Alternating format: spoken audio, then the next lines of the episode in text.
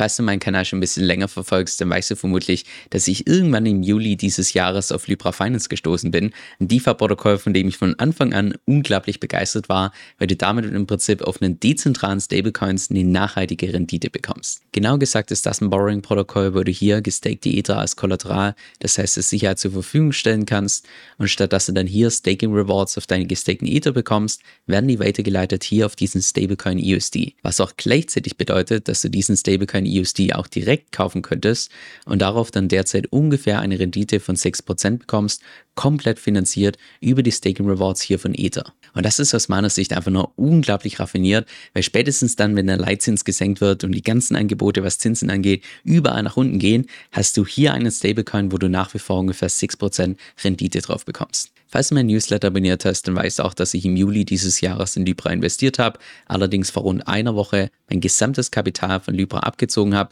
und sogar öffentlich davor gewarnt habe. Deshalb gehen wir im heutigen Video mal ein bisschen näher darauf ein, warum ich das gemacht habe, obwohl sich eigentlich das Projekt relativ gut entwickelt hat und jetzt mal unabhängig davon, ob du tatsächlich in Libra investiert bist oder warst oder noch gar nie warst, ich würde sagen, dass gerade diese Learnings bei Libra auch für ganz viele andere Projekte übertragbar sind.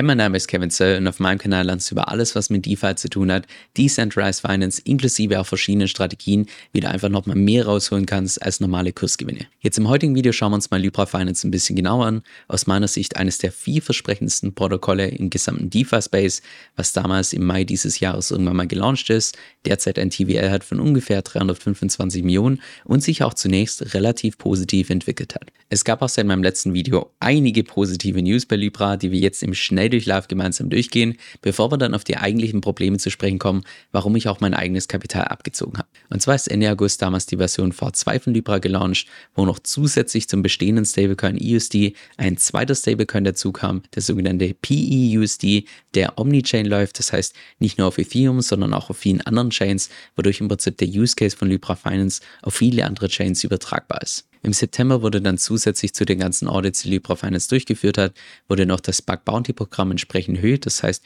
von der Sicherheitsstufe haben sie da nochmal eine Stufe das Ganze verbessert. Gleichzeitig kam mit dem Launch von V2 auch noch ein Burn-Mechanismus dazu, der je nach Nutzung dafür sorgt, dass auch gleichzeitig native Tokens, diese Libra Tokens, entsprechend geburnt werden und dementsprechend das Angebot verknappen. Anfang Oktober ging dann auch die Libra DAO live, die Decentralized Autonomous Organization, was im Wesentlichen bedeutet, dass ab diesem Zeitpunkt die ganzen Tokenhalter also alle, die Libra-Tokens entsprechend halten, abstimmen konnten über gewisse Proposals, sodass das gesamte Projekt einfach dezentraler wurde. Ebenfalls im Oktober kam dann die erste große Partnerschaft mit dem DeFi-Protokoll Pendle, was ein führendes DeFi-Protokoll ist, wenn es darum geht, die Rendite von Assets zu tokenisieren, dass du nicht nur die Kurspreise von Assets entsprechend traden kannst, sondern auch beispielsweise die Rewards. Gegen Ende Oktober ging dann das Libra Grants Programm live, was im Wesentlichen ein Programm ist, wo du dich selbst bewerben kannst, um dann beispielsweise gegen ein Entgelt das gesamte Ökosystem zum Wachsen zu bringen. Im November ging dann die Libra Wars live, was im Wesentlichen eine Abwandlung ist von den Curve Wars. Das heißt, dass du das Protokoll bestechen kannst, briben kannst, dass in gewissen Pools entsprechend mehr Rewards ausgeschüttet werden. In der Zwischenzeit kamen auch noch viele weitere Partnerschaften dazu, und zwar nicht nur mit DeFi-Protokollen, sondern auch beispielsweise mit zentralen Unternehmen, die ich jetzt allerdings aus Zeitgründen nicht eins nach dem anderen durchgehen werde. Und auch die ganzen Statistiken sehen eigentlich zum Großteil relativ positiv aus.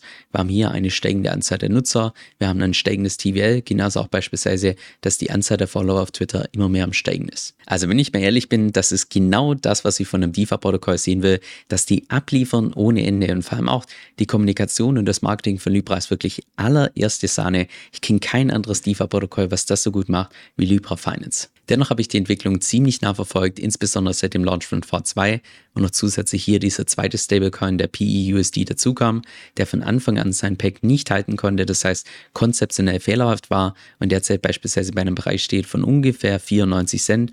Und ja, ein Stablecoin, der einfach nicht preislich stabil ist, ist nutzlos. Dennoch habe ich mir gedacht, ach, so ein wirklicher Beinbruch ist das nicht aufgrund der Tatsache, dass der EUSD, also der primäre Stablecoin, nach wie vor preislich stabil ist, das heißt der Haupt-Use-Case auf Ethereum ist nach wie vor gegeben Aber diesen zweiten Stablecoin, so dachte ich zumindest, können sie dann immer noch später irgendwann mal fixen durch ein zusätzliches Update. Bis mir dann aufgefallen ist, dass der primäre Stablecoin der USD nach einer langen Phase von den Redemptions hier irgendwann mal gedepackt ist auf dauerhaft unter 99 Cent.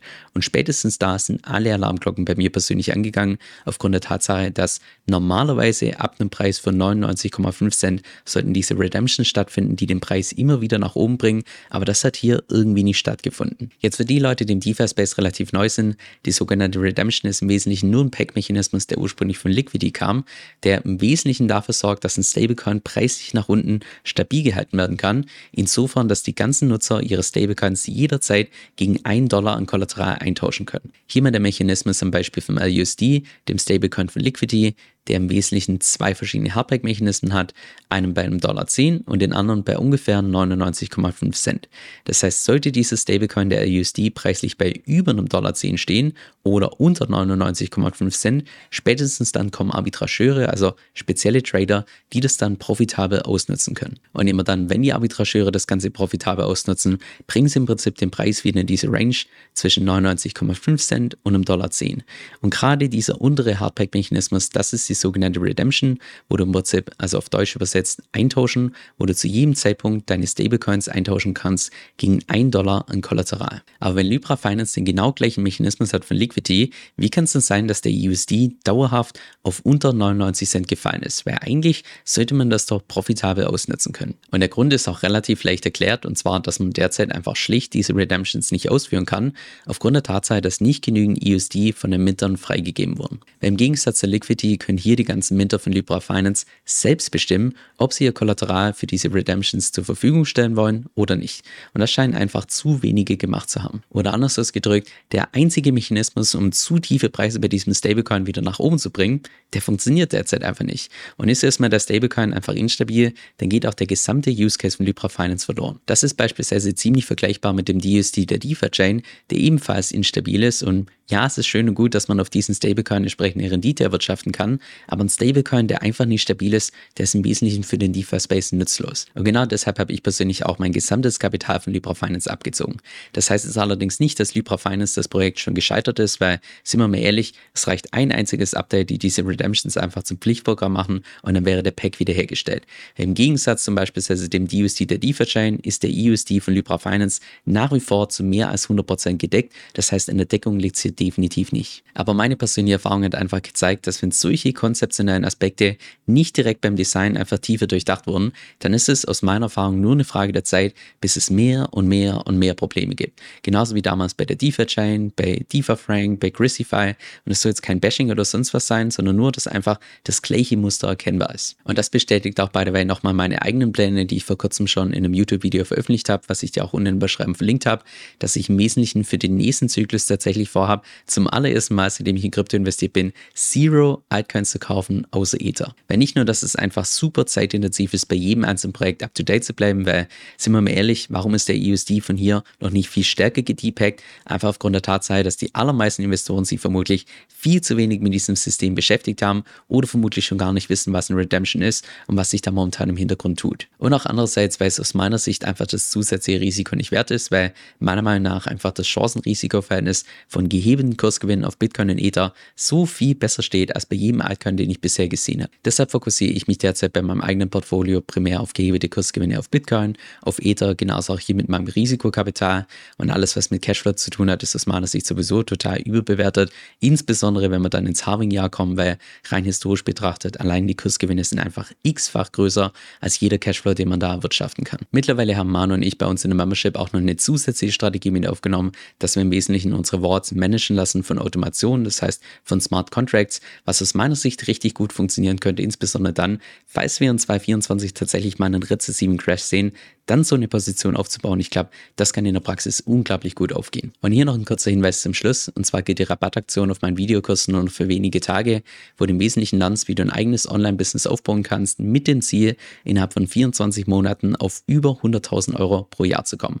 Falls das interessant für dich klingt, schau mal unten in die Beschreibung, da habe ich dir das entsprechend verlinkt. Ich weiß noch ganz zu Beginn von meiner YouTube-Journey, dass ich da regelmäßig mein eigenes Portfolio geteilt habe, nur hat das eben zu dem Problem geführt, dass es vielleicht zu dem Zeitpunkt, wo ich das Video veröffentlicht habe, noch noch aktuell war, aber kurze Zeit später schon einfach nicht mehr.